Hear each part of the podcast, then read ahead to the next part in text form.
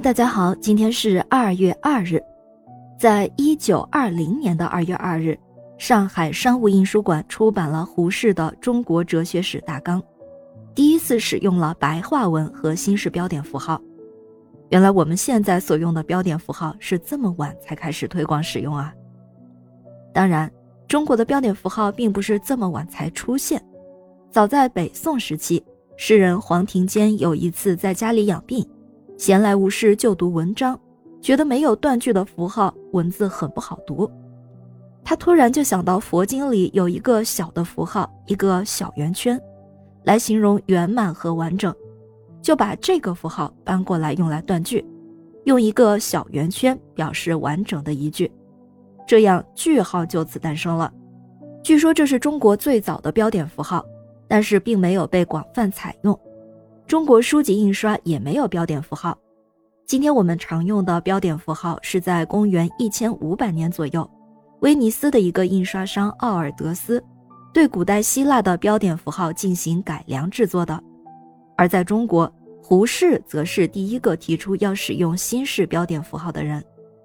一九二零年，胡适提出请颁行新式标点符号议案，才推动了新式标点的使用。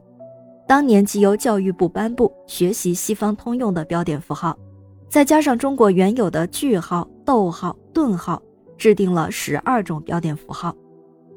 那既然提到了胡适，他的贡献可不仅仅只是标点符号，他更伟大的贡献是在白话文。胡适在一九一七年的时候就提倡要用白话文写作，引起了中国的新文学运动。当年他才二十六岁。是北大最年轻的教授之一，当时赞成白话文和反对白话文的两派常常激烈论战。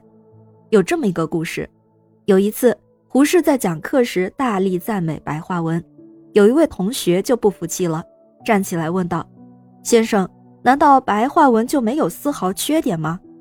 胡适微笑着说：“没有。”那位同学就举例反驳：“白话文的语言不精炼，打电报用字多。”花钱多，胡适仍然微笑着，就和同学们说道：“前几天刚好行政院有位朋友给我打来电报，邀我去做行政院秘书，我不愿意从政，就决定不去。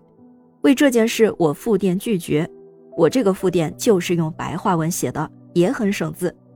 那今天就请同学们根据我这一意愿，用文言文编写一则复电。”看看究竟是白话文省字还是文言文省字。十五分钟之后，胡适让学生报告用字的数目，选出了一份用字最少的文言文电报告，文字是：“才学疏浅，恐难胜任，不堪从命。”胡适说道：“这封电报的确简练，只用了十二个字，但是我的白话文电报只有五个字。”同学们纷纷问道：“那是哪五个字呢？”胡适又微微一笑，说道：“干不了，谢谢。”所以，胡适的白话文运动就是要让人人都能懂、都能用中文，让文学不再是少数人的专利。胡适自己的话也是说的平稳有力，不夸张、不做作的。比如他说的：“多研究些问题，少谈些主义。看一个国家的文明，只需考察三件事：第一，看他们怎样对待小孩子。”第二，看他们怎样带女人；第三，看他们怎样利用闲暇的时间。这些话呀，都是件件穿心。感谢您收听今天的故事，咩咩 Radio 陪伴每一个今天。